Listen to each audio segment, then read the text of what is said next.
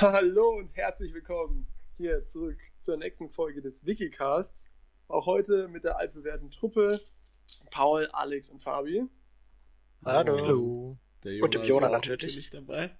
Natürlich, natürlich. Ich würde das auch erwähnen, aber beim zweiten Take von der Atmund, da wird es dann auch direkt persönlich begrüßt. Äh, ja, ich bin auch dabei. Ähm, auch heute haben wir wieder einen zufälligen Wikipedia-Artikel, der uns vorgestellt wird. Dran ist heute der Paul.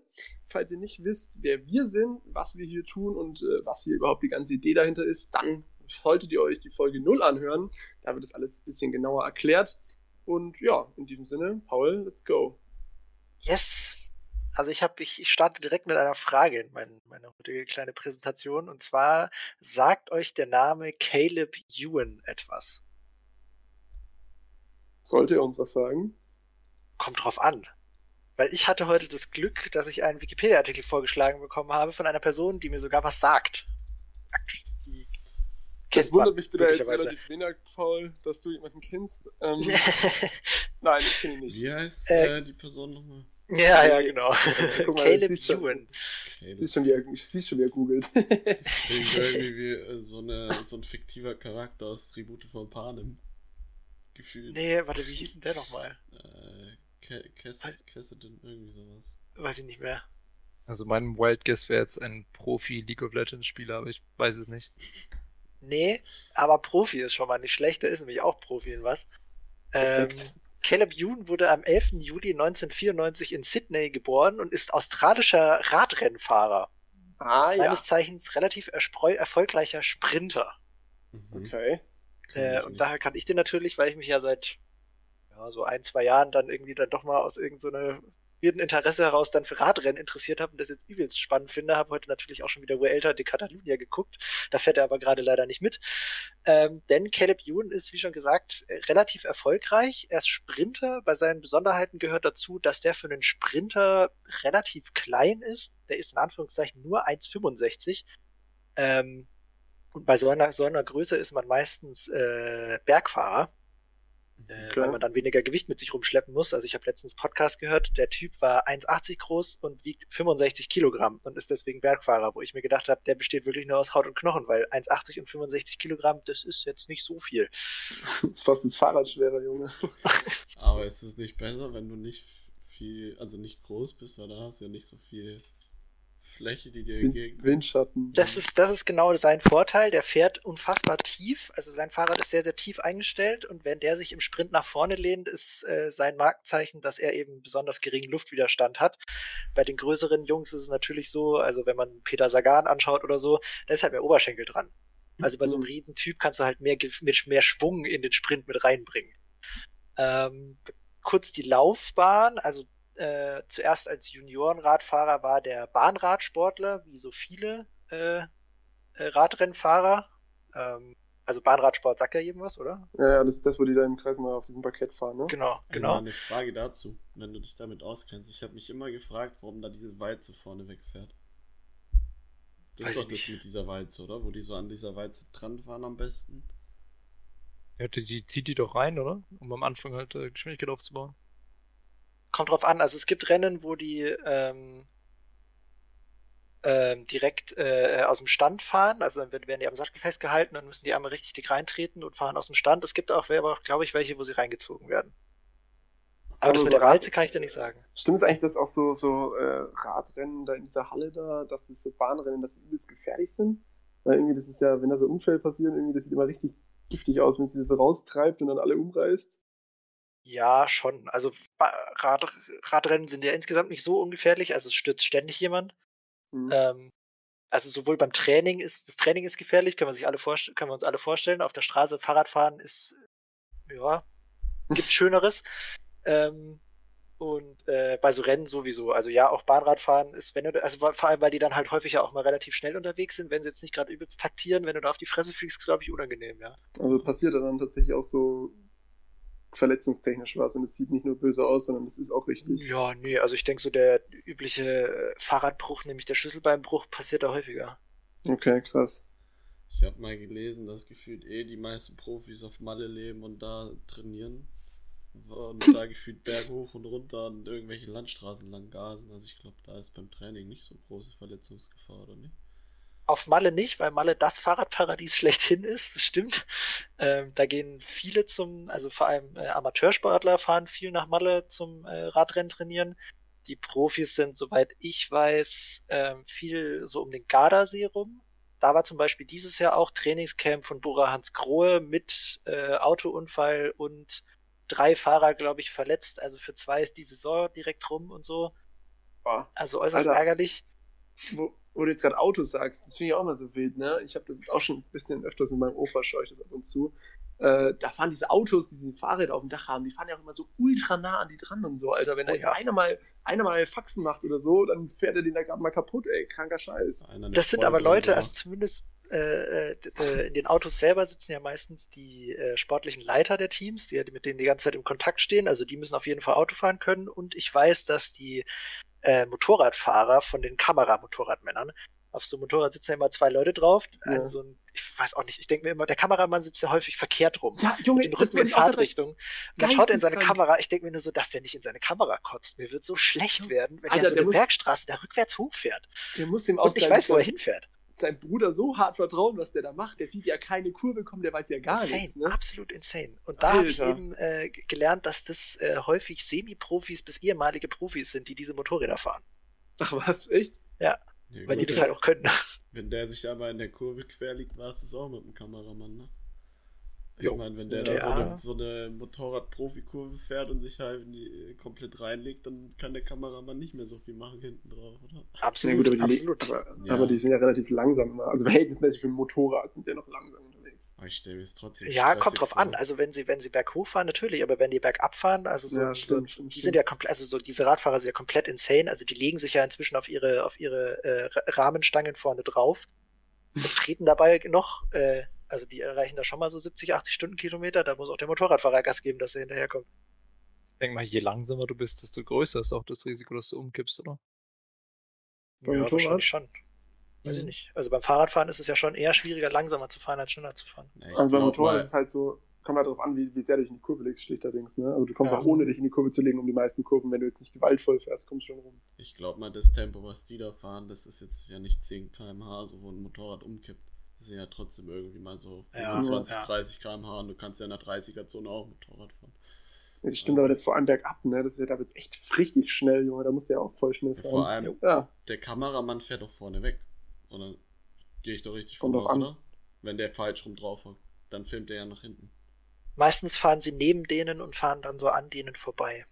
Dann muss der Ding ja bergab aber auch 90 km/h oder so und dann hockst du falsch rum auf dem Motorrad drauf Ja, mit deiner Kamera ja. Ja. Junge, da stelle ich mir richtig stressig vor. Wobei, also jetzt, wenn ich so drüber nachdenke, werden diese, und da wahrscheinlich auch aus gutem Grund, werden diese Bergabfahrten häufig dann aus dem Hubschrauber gefilmt.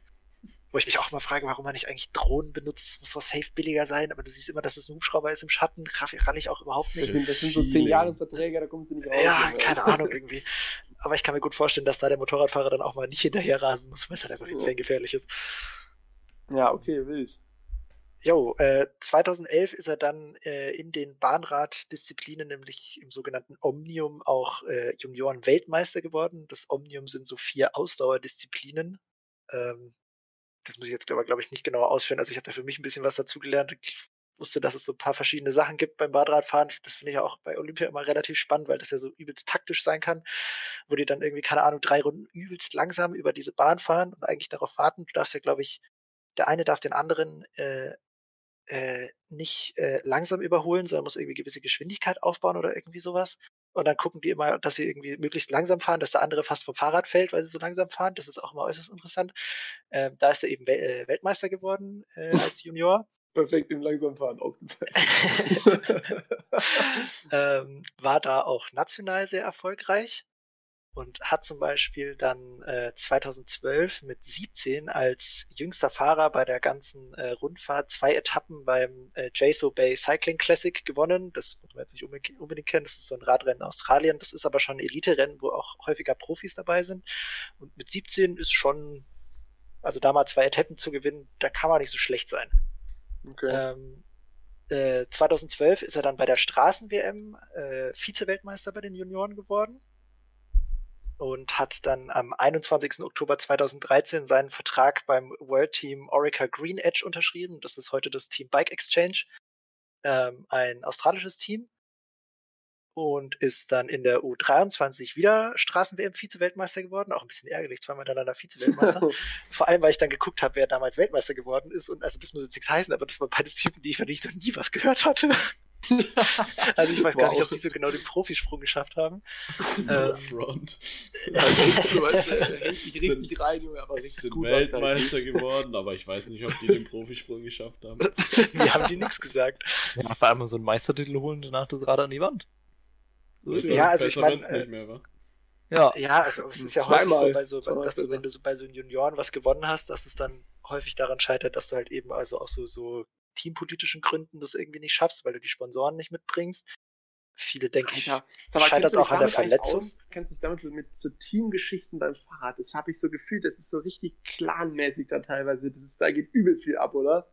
So denkt man gar also, nicht. Also es ist schon, also es gibt halt Zuge der äh, verschiedensten Doping-Affären, die es so gibt, gibt es da halt schon so gewisse teampolitische Dinge, wo gewisse Teams beliebter sind oder eben nicht so beliebt. Und dann okay. ist es halt natürlich noch irgendwie so Nationalitätsstreitigkeiten oder sowas zwischen verschiedenen Fahrern, die halt Konkurrenten sind. Dann spielt da natürlich auch immer richtig viel Cash mit rein. Ja. Das ist natürlich auch immer ein Thema. Ähm, sind, sind, so, sind so Profi-Radfahrer tatsächlich, sind es zu dem absoluten Geringverdiener oder sind es verdienen die gutes Geld? Kommt drauf an, was du in deinem Team bist. Also wenn du so ein absoluter Topfahrer bist, also so einer, der irgendwie die Tour gewinnen soll oder so, ja. oder auch die Tour gewinnst, dann bist du auf jeden Fall, also hast ein Millionengehalt. Krass. Aber wenn du so ein, in Anführungszeichen, so ein Wasserträger bist, hm. der halt irgendwie die Leute den Berg hochschaffen soll oder so, ich weiß nicht, also so, keine Ahnung, 100.000? Also ich finde jetzt auch nicht so schlecht, aber dafür, dass die halt unfassbar viel trainieren, das ganze Jahr über, vielleicht zwei Wochen im Jahr irgendwie so richtig Urlaub haben, wo sie nicht Fahrrad fahren und sonst jeden Tag halt mindestens vier Stunden trainieren müssen. Ja, ist schon heftig. Weiß ich nicht. Was ich da immer so faszinierend finde, weil du gerade Wasserträger gesagt hast, einmal die Mengen, die die trinken und noch krasser finde ich halt die Mengen, die die essen. Ne?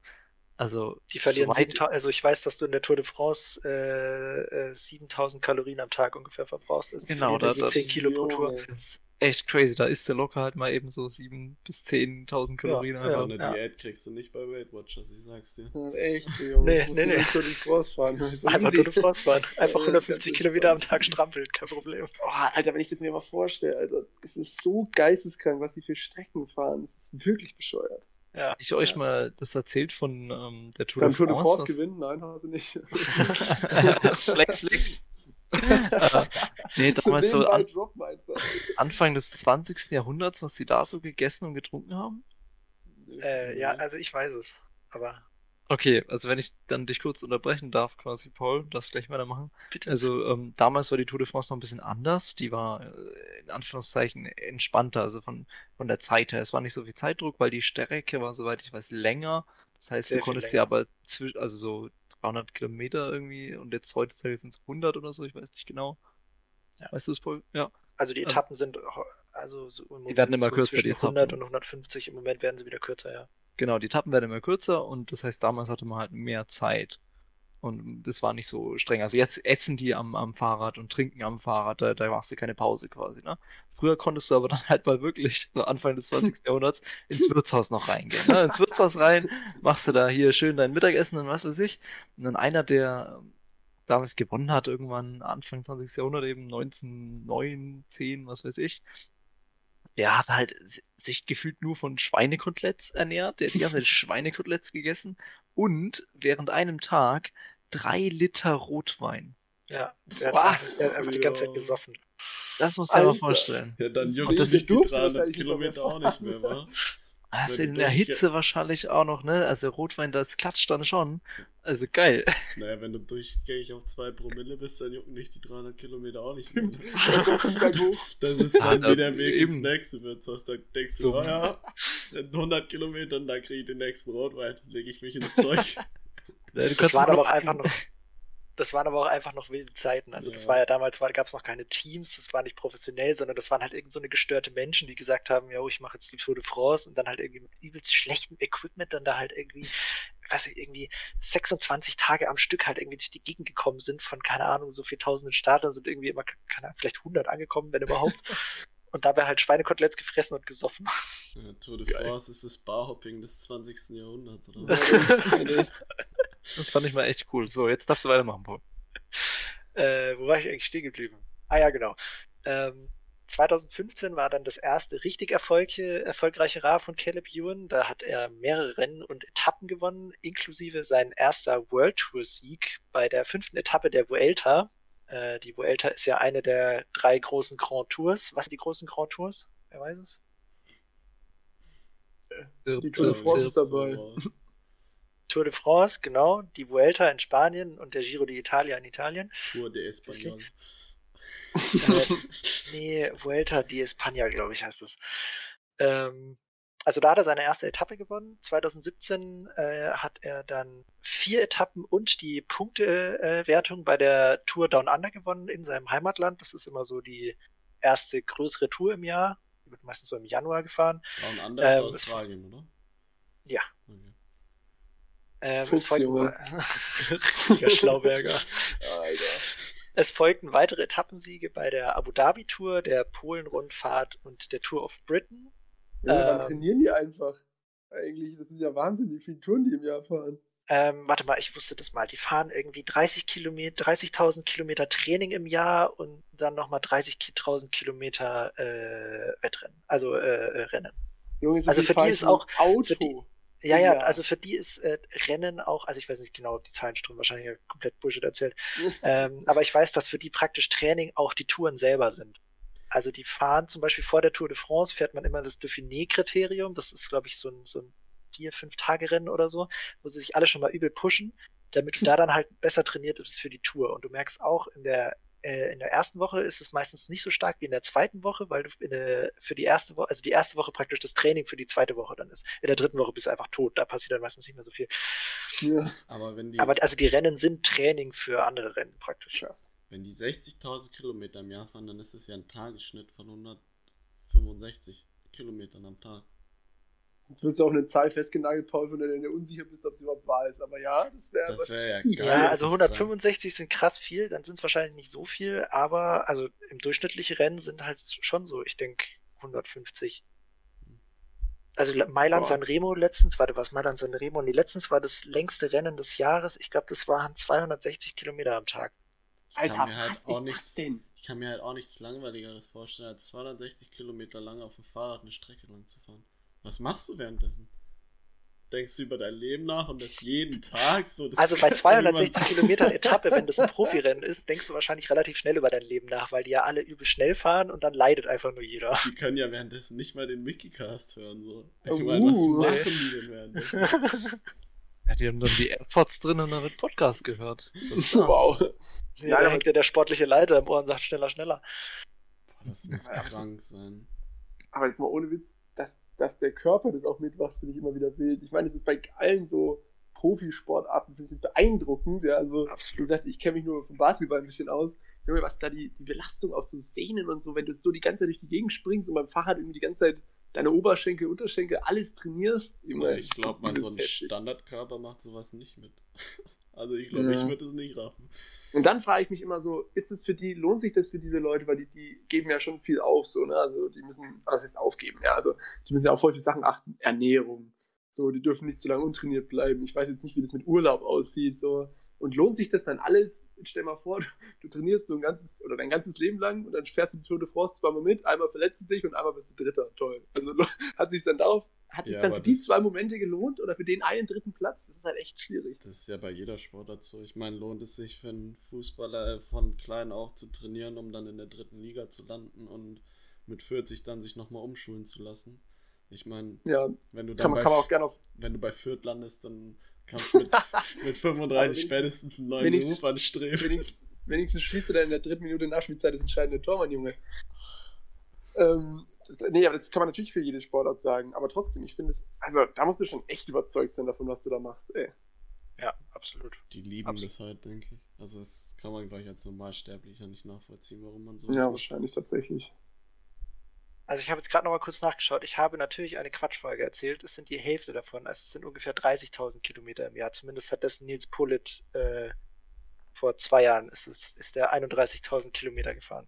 Also nur noch 82, 82 Kilometer am Tag. Das ist ja geisteskrank. Wow. Ja. Da muss ein Schmackes in die Beine haben. Und wie du gesagt hast, auch Motivation, ja. Ja, offensichtlich. Vor allem, was dann ja so Leute, also die sogenannten Edelhelfer gibt. Ähm, also das halt. Also weil ich jetzt gerade jemanden habe, der sich damit auskennt, wie läuft das jetzt? In einem Team fahren immer wie viele Leute gleichzeitig? Also jetzt tatsächlich bei der Tour de France, da gibt es so Leute, die haben verschiedene Trikots an, wie viele haben da die gleiche Farbe an? also tatsächlich, wie viele Leute Ich glaube, bei der Tour de France sind, das ändert sich auch immer mal wieder, aber ich glaube im Moment acht Leute in einem Team, glaube ich. Und fahren die alle gleichzeitig? Es fahren immer die acht Leute, außer einer scheidet aus, dann sind es halt nur sieben. Und wie okay. qualifiziert man sich als Team dafür? Ist es so. Ähm, also es gibt so eine, es gibt so eine feste Gruppe an Teams, das sind die World Tour Teams. Also das sind halt die richtig großen, so Ineos, Bora, Hans Grohe, äh, Decoyne, Quickstep, äh, Israel Startup Nation mhm. und so weiter und so fort. Gut, dass du ähm, die letzten noch erwähnt hast, die kann ich auch nicht. ähm, und dann gibt es immer noch äh, so Wildcard-Teams, das kommt dann immer auf die Region an. Also in Frankreich dürfen dann immer noch so zwei kleinere nationale französische Teams mitfahren. Also es gibt so erste Liga, zweite Liga, dritte Liga praktisch. Erste Liga ist World Tour, zweite Liga ist, glaube ich, so Continental Tour oder sowas heißt es dann. Ähm, und je nach Tour dürfen dann da immer so zwei, drei Wild, äh, Wildcard-Teams mitfahren. Und kannst du absteigen? Das weiß ich nicht so genau. Und gewinnen, gewinnen auch mal kleinere Teams oder nur die World Teams? Nee, es gewinnen immer eigentlich die World Teams. Okay. Klein, bei den kleineren Teams ist das Ziel, dass du dich in der, also meistens geht es darum, halt die Werbung zu, gut zu platzieren bei einer großen Tour für die. Also mhm. du siehst, wenn eine Ausreißergruppe gibt, ist meistens, sind es meistens die kleineren Teams, mhm. weil die sich halt so auch mal präsentieren können, halt auch ihren Namen präsentieren können und so vielleicht mal ein größeres Team irgendwann aufzusteigen. Und das größte Ziel für so ein kleineres Team ist es halt mal eine Etappe zu gewinnen. Okay. Aber ich, also um den Gesamtsieg weiß ich zumindest nicht, dass die da mitspielen. Und wie gewinnst okay. du eine Etappe, wenn einer von deinem Team als erster ankommt? Oder? Genau. Also es muss nicht das ganze Team zuerst über die nee, Ziellinie kommen. Nee, nee. Also ja, es gewinnt da, der Fahrer die Etappe und damit automatisch auch. Ja, weil da habe ich nämlich letztes Jahr irgendwie so ein, so ein Ding gesehen, so ein, so ein Rennen gesehen, aber irgendwie so ein Typ mit R hat der hieß der Radnervik, irgendwie so ein Pole oder so, kann es sein, weiß ich nicht. Tadej äh, Pogacar, der hat die Tour gewonnen. Ja, den meine ich, glaube ich. Also auf jeden Fall, da gab es so, ja, den meine ich sogar sehr sicher. Ähm, der hat, da war das immer so richtig krass. Das war eine Berganfahrt, also praktisch das, das, die Zielgerade war eine Berganfahrt, eine lange. Und da war das so plötzlich ultra taktisch, dass vor dem dann irgendjemand von seinem Team die ganze Zeit gefahren ist und hinter einem. Und das hatte irgendwie so, jeder hatte dann eine Aufgabe, nur um dass der dann am Schluss gewinnt. Und dann frage ich mich, was, ich meine, die Leute, die da mit ihm mitfahren, so die dann nur den Berg hochschieben oder sowas, die sind ja, die müssen ja auch irgendwie so ihr sportliches gesamtes Leben darauf auslegen, jemand anders ja, gewinnen zu lassen. So, was ist ja. mit denen los, Alter? What the fuck? Mir ist der Name wieder eingefallen, du meintest wahrscheinlich Primus Roglic. Der ist stimmt, stimmt, aber auch über ja. so Witsch am Schluss passt. Ja. Ähm, da wollte ich ja gerade drauf zu sprechen kommen, diese Edelhelfer. Ah, okay. Also es gibt so Leute wie Tim de Clare oder Wout van Aert, die sind unfassbar gut und wären in fast allen Teams äh, Teamkapitän und dürften auf Gesamt Gesamtsieg fahren. Aber weil mhm. zum Beispiel jetzt äh, bei, bei Wout van Art ähm, Team Jumbo Visma so ein großes Team ist und so viel Cash hat, ist der der Anfahrer für Primus Roglic, der dann die Tour gewinnen soll. Also das ist der sogenannte Edelhelfer. Also der, der hätte genug Schmackes und wäre gut genug, dass er selber gewinnen könnte. Mhm. Wird aber von seinem Team dafür abgestellt, dass er den überall am Ende dann noch hochzieht und den Unterschied macht. Aber wie kann ich mir das Hochziehen vorstellen? Also der kann ja naja, also die, so schnell wie die fahren, ist das größte Problem für die Luft, äh, Luftwiderstand. Und so ein Fahrer spart, glaube ich, irgendwie 20 bis 40 Prozent an Kraft, wenn der hinter seinem Teamkollegen herfährt. Okay. Also der, der vorne fährt, verbraucht am meisten und die Idee ist dann, ähm, also entweder das Team fährt richtig schnell und zieht an, mhm. dann muss natürlich dein eigener äh, Gesamtsiegfahrer auch schnell fahren, aber alle anderen müssen auch schnell fahren. Also du bestimmst die Pace. Mhm, und die mhm. Idee ist, du denkst dir, du hast mehr Schmackes in den Beinen, wir, wir powern jetzt die da hinten aus und dann ziehen wir durch. Okay. Oder eben, ähm, also das ist bei so diese großen, äh, bei so großen äh, Pelotonfahrten so. Und auf dem Berg geht's natürlich auch darum, dass du, also selbst wenn der, weil der Gesamtklassement hinter dir, der muss ja immer performen, der hat möglicherweise auch mal ein kleines mentales Tief. Und man weiß es selber von verschiedensten Ausdauersportarten. Es ist einfacher, wenn du dich an den anderen einfach hinten dran hängen kannst, stumpf auf dem sein Hinterrad guckt, mm. der halt den ja. nach vorne schiebt. Und du einfach nur hinterher trittst. Okay. Und äh, Gibt es dann auch so Snitch-Moves, dass der eine sich einfach denkt, so, scheiß auf den, den Idioten hinter mir, ich ziehe jetzt selber durch? Ich glaube, sowas gibt's manchmal, aber dann gibt's schon übelste Konflikte im Team, dann trennen sich die Teams danach auch gleich, aber nicht bei so einer Gesamtfahrten. Also ich weiß, bei der Tour gab's letztes Mal eine Etappe, da war eine Ausreißergruppe von irgendwie zwei aus demselben Team oder so. Und oh. die konnten sich bis zum Ende nicht genau darauf einigen, wer das gewinnen soll. Ich glaube, die sportliche Leitung hatte dann gesagt, ja, der eine hatte halt noch nie eine Etappe gewonnen und der andere hatte schon mal irgendwie zwei oder drei gewonnen. Und dann sind die, glaube ich, in einem Unterschied irgendwie von zwei Zentimeter hat der andere den anderen dann halt gewinnen lassen. Aber es war halt, also eigentlich Boah, wollte er die Etappe nochmal gewinnen. Das ist ja das richtig ist ja auf ganz hohem Niveau. Ja. Verrückt, ja. Und jetzt noch eine kurze Frage mit diesem Windtunnel fahren mäßig quasi. Äh, nicht, nicht Windtunnel, im Windschatten fahren. Machen die das, um schneller zu sein oder eben, wie, wie du sagst, um zu regenerieren, also quasi um Kraft zu regenerieren sparen? Regenerieren und Kraft sparen. Okay. Oder okay. das machen alle Teams, oder? Ja, ja. Ja, ja. Okay. Es gibt in jedem Team, also es gibt immer so, so die Stars in den Teams, die irgendwas machen sollen. Also der Sprinter, der es gewinnen soll, der Bergfahrer, der das Bergtrikot holen soll, oder derjenige, der auf Gesamtwertung fährt. Und für den wird gearbeitet, praktisch. Kann man sich das dann fast so wie so ein Boxenstopp, Pitstop beim Motorsport oder so vorstellen, wo man quasi mal ein bisschen langsamer vielleicht fährt, um wieder Kraft zu sammeln oder, ja, oder ballern die dann noch komplett durch? Und das kann man so generell nicht sagen, weil das alles dann doch relativ viel Taktik sein kann. Okay, aber langsam fahren ist bei denen wahrscheinlich so 40 nee, oder nee. so, ne? Die fahren alle immer super schnell, bloß dass du halt, wenn du in der Impulk fährst, halt Kraft sparen kannst, wenn du so schnell fährst. Okay, okay. Und so einen Gesamtsieg holst du dir dann, wenn du die meisten Etappen gewonnen hast? Nee, wenn du am wenigsten Zeit gebraucht hast. Ja, aber wenn jetzt zum Beispiel der Bergfahrer vor dir reinkommt, dein Sprinter vor dir reinkommt bei den verschiedenen Etappen, aber du, keine Ahnung, so ein beides halbwegs gut kannst, wie gewinnst du dann den Gesamtsieg? Du indem meinst, du im Durchschnitt am schnellsten warst. Also nicht im Durchschnitt, sondern indem du über drei Wochen am schnellsten warst. Also das funktioniert so, die Gesamtwertung gewinnst du, indem du am wenigsten Zeit für die ganze äh, Tour gebraucht hast. Also, also es wird an, von jedem, der ins Ziel kommt, wird die Zeit genommen, wie lange er für diese Etappe gebraucht hat. Ja, ist ja nicht zwangsläufig auch der Etappensieg irgendwie wichtig? Also ist das denn trotzdem... Äh, also der, der, derjenige, der die Etappe gewinnt, wird am nächsten Tag sehr wahrscheinlich nicht die Etappe gewinnen, weil das so viel Kraft kostet, dass er das danach nicht nochmal schafft. Das schafft fast niemand, dass er zwei oder drei Etappen am Stück gewinnt. Sondern so okay. ein, so ein Gesamtklassementfahrer gewinnt zwei, drei entscheidende Etappen, manchmal auch nur eine. Meistens so eine Bergetappe, wo er sich halt von seinen Konkurrenten einmal richtig absetzt und dann irgendwie 20 Sekunden rausfährt Häufig mhm. läuft es auch aufs Einzelzeitfahren hinaus.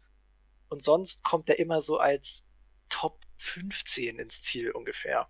Boah. Und angenommen jetzt, wie ist der, wo du vorhin gemeint hast, die, die Position im Team, diese, wie ist der Name schon wieder äh, verfallen, der Edel irgendwas. Edel, Edelhelfer. Edelhelfer. Angenommen, jetzt bei der letzten Etappe war der Edelhelfer 20 Sekunden vor dem und die fahren am Ende parallel. Muss dann der Edelhelfer 20 Sekunden stehen bleiben, bevor er ins Ziel fährt? Damit er nicht sagen, ja.